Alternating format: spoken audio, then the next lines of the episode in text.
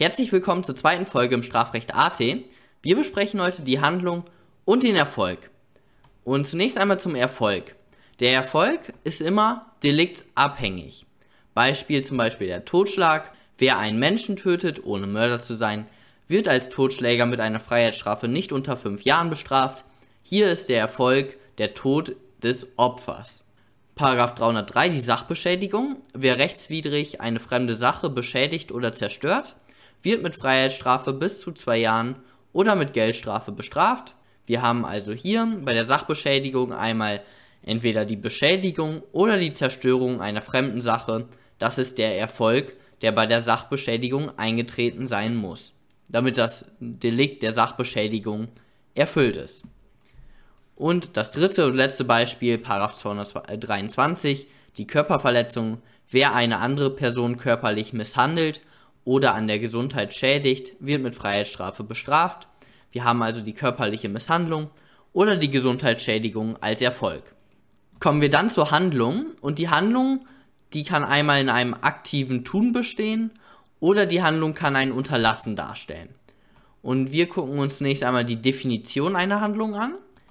Jedes vom menschlichen Willen beherrschte oder beherrschbare Verhalten, das sozial erheblich ist. Das ist die herrschende Meinung und da kann man drei Voraussetzungen oder Merkmale herauslesen. Wir haben zum einen mal ein menschliches Verhalten, also kein, kein Verhalten von einem Tier.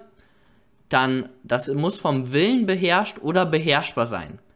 Und drittens, es muss sozial erheblich sein, also irgendwie in der Außenwelt ja, Auswirkungen haben, Auswirkungen entfalten. Okay, Beispiele für keine Handlung Reflexe, Schlafwandeln, Bewusstlosigkeit, Hypnose. Die sind nicht beherrschbar und sind dementsprechend keine Handlung.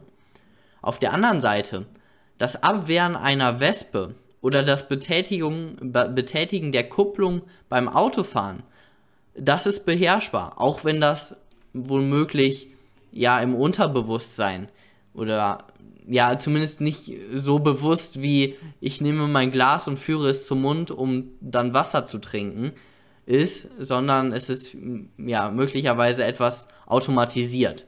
Aber auch das ist eben beherrschbar und stellt eine Handlung dar. Ihr solltet diese Handlungsdefinition also zumindest kennen. Ihr müsst nicht diese anderen, meiner Meinung nach, diese anderen Handlungstheorien kennen. Es gibt noch die finale Handlungslehre und sowas am besten ihr kennt eben diese herrschende Meinung und dann seid ihr schon gut gewappnet. Jetzt, die Handlung kann ja sowohl aus einem Tun als auch einem Unterlassen bestehen. Und beim Unterlassen, das möchte ich jetzt hier nur kurz anschneiden, da gibt es einmal die echten Unterlassungsdelikte, zum Beispiel in 323c. Wer bei Unglücksfällen oder gemeiner Gefahr oder Not nicht Hilfe leistet, obwohl dies erforderlich und ihm den Umständen nach zuzumuten, insbesondere ohne erhebliche eigene Gefahr und ohne Verletzung anderer wichtiger Pflichten möglich ist, wird mit Freiheitsstrafe bis zu einem Jahr oder mit Geldstrafe bestraft. Warum ist das jetzt hier ein echtes Unterlassungsdelikt? Weil im Tatbestand, hier im Tatbestand von 323c wird explizit nicht Hilfe leistet. Also da wird das Unterlassen explizit erwähnt. Wenn das Unterlassen explizit im Tatbestand erwähnt wird, dann handelt es sich um ein echtes Unterlassungsdelikt. Und dieses, jetzt hier am Beispiel vom Paragraph 323c, der Paragraph 323c, der gilt für jedermann. Also egal ob die Oma gerade vorbeikommt und den, den blutenden Radfahrer am Straßenrand sieht oder ob das der Jogger J ist. Das ist egal. Dieser Paragraph 323c betrifft jedermann. In Abgrenzung zu den echten Unterlassungsdelikten gibt es noch die unechten Unterlassungsdelikte. Und die zeichnen sich insbesondere dadurch aus, dass die nicht wie die echten Unterlassungsdelikte jedermann betreffen, also den äh, den Jogger J oder die Oma O, sondern die betreffen nur ganz bestimmte Personen. Dazu komme ich aber dann natürlich noch in späteren Videos. Das sind solche Personen, die eine Garantenstellung innehaben. Okay, dann der letzte Punkt zum Unterlassen. Man muss das Unterlassen vom Tun abgrenzen, indem man ja wertend, also normativ betrachtet, wo der Schwerpunkt liegt. Also liegt der Schwerpunkt eher in einem Tun oder liegt der Schwerpunkt eher in einem Unterlassen?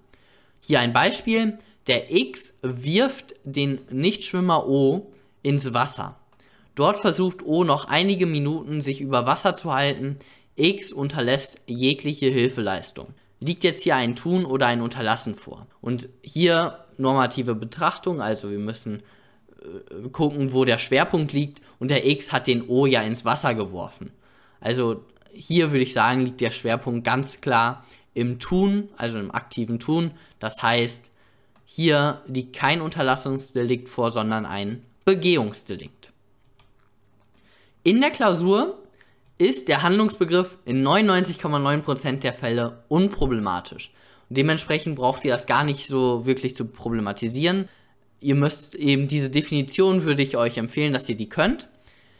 Aber es gibt tatsächlich manchmal oder selten Fälle, wo dieser Handlungsbegriff eben wichtig ist. Und ein prominenter Fall, wo das eben sehr wichtig war und auch vom Landgericht verkannt wurde, ist der Berliner Raserfall. Und jetzt ein kleiner Exkurs, das müsst ihr jetzt noch nicht so wirklich verstehen, was ich jetzt hier sage. Es gibt nämlich das sogenannte Koinzidenzprinzip. Was bedeutet das? Das bedeutet, der Vorsatz, also das Wissen und Wollen der Verwirklichung aller objektiven Tatbestandsmerkmale, also das jetzt im Berliner Raserfall, das Wissen und Wollen, dass eine, ein anderer Verkehrsteilnehmer stirbt, wir gucken jetzt uns den Totschlag an, das muss zum Zeitpunkt der Tathandlung vorliegen. Und jetzt hat das Landgericht Berlin gesagt, als der Autofahrer, der mit 170 km/h über rote Ampeln gefahren ist, in die Kreuzung eingefahren ist, wo er dann letztendlich auch mit dem Opfer kollidiert ist, dort hatte er gar keine Ausweichmöglichkeiten mehr und auch keine Möglichkeit mehr irgendwie das Opfer so schnell zu sehen und dann irgendwie zu reagieren.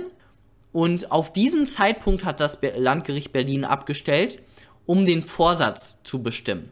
Und das war falsch. Weil, und das hat der BGH auch sofort, das erste, was der BGH gesagt hat, war genau das jetzt. Nämlich, das Landgericht Berlin sagt, er konnte sein gar nichts mehr machen. Er konnte seine Handlung gar nicht mehr beherrschen. Also, es handelte sich gar nicht um eine Handlung mehr bei dem Einfahren in die Kreuzung.